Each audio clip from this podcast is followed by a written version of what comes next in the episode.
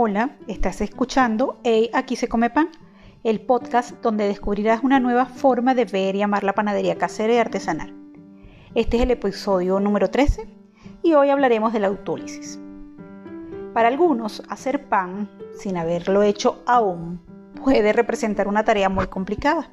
Y es por eso que comúnmente uno escucha cosas como eh, y no hay forma de hacer pan sin amasar.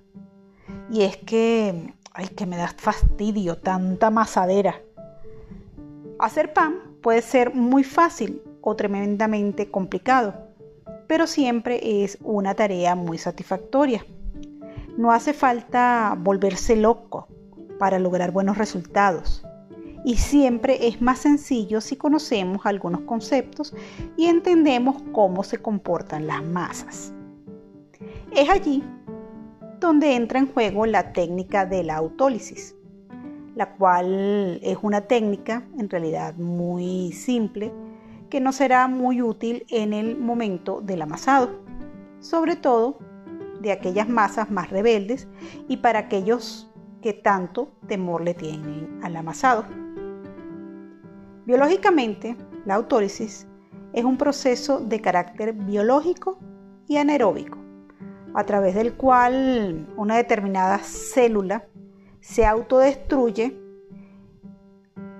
y en el caso de las células vegetales sucede cuando éstas absorben una gran cantidad de agua o enzimas y posteriormente generan la explosión de sus vacuolas. Por lo tanto, la célula entonces se hincha, estalla o se fracciona.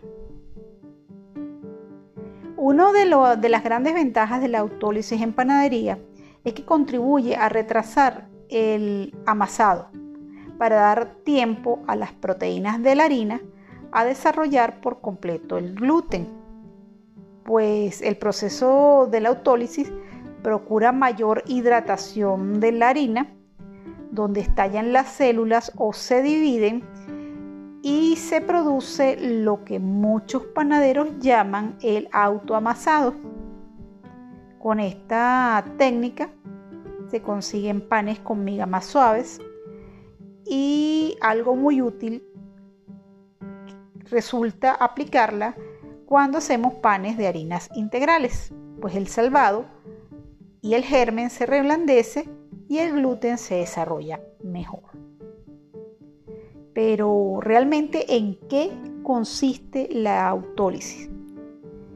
Eh, la autólisis no es un proceso complejo, pues lo único que hay que hacer es mezclar la harina con el agua que están descritos en la receta y dejar reposar entre 20 y 45 minutos antes de seguir para posteriormente añadir la levadura, la sal y los otros ingredientes, tal como lo hicimos en el episodio anterior con nuestro primer pan hecho de masa madre. El inventor de esta técnica fue Raymond Calvel, un ilustre panadero que dedicó su vida a enseñar y hacer buen pan.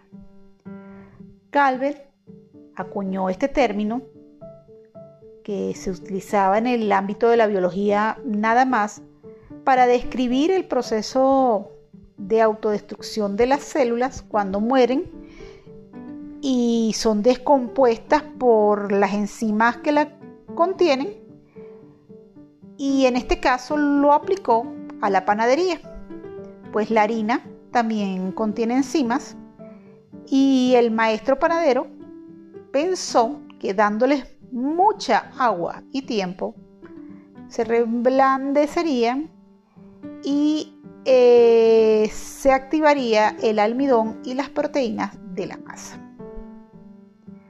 Existen opiniones muy diversas entre los panaderos, así como en multitud de libros de panadería, hay opinión para todos los gustos acerca de lo que realmente es la autólisis y los beneficios en el amasado. Hay muchas formas de amasar y de conseguir un buen pan. Pero en los actuales momentos la autólisis es una de las formas más realizadas es una de las favoritas.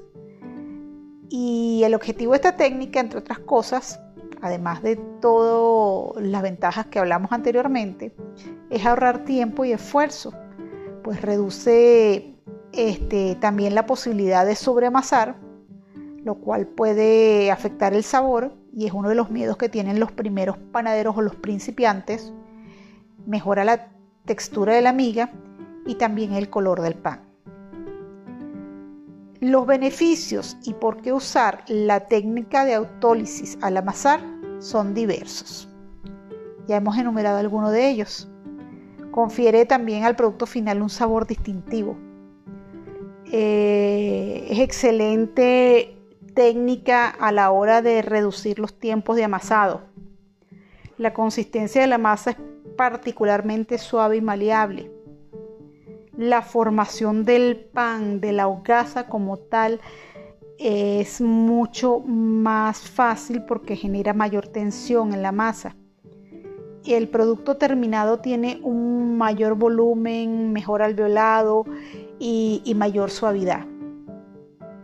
Esta técnica es particularmente útil para la panificación con levadura natural o masa madre, dadas las características de la masa, que siempre es un poco más tensa o menos suave que una masa hecha con, levadura eh, industrial. Esto es debido a que la masa madre aporta mayor acidez a nuestro pan y eso hace que la masa sea un poco más rígida.